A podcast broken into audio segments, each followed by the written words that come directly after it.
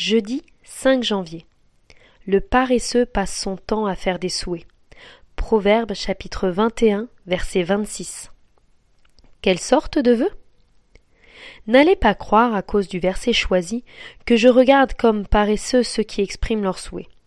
Le paresseux du texte ne fait que souhaiter pour lui-même, parfois peut-être pour les autres, mais sans mettre la main à la pâte, eussent été seulement prendre le temps de les écrire même si nous n'avons rien d'un paresseux, et si nous nous dépensons parfois sans compter pour réaliser les souhaits que nous nous faisons, n'arrive-t-il pas que nous soyons bien plus lents à transformer en actes ce que nous formulons pour autrui?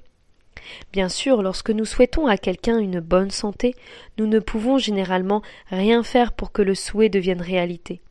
Mais si nous leur parlons de bonheur, là, nous ne sommes plus impuissants car nous pouvons le faire éclore au moins pendant quelque temps par nos sourires, par quelques paroles gentilles, quelques remarques encourageantes, par un coup de main bienvenu, ou par mille autres attentions dites insignifiantes, et pourtant tellement significatives.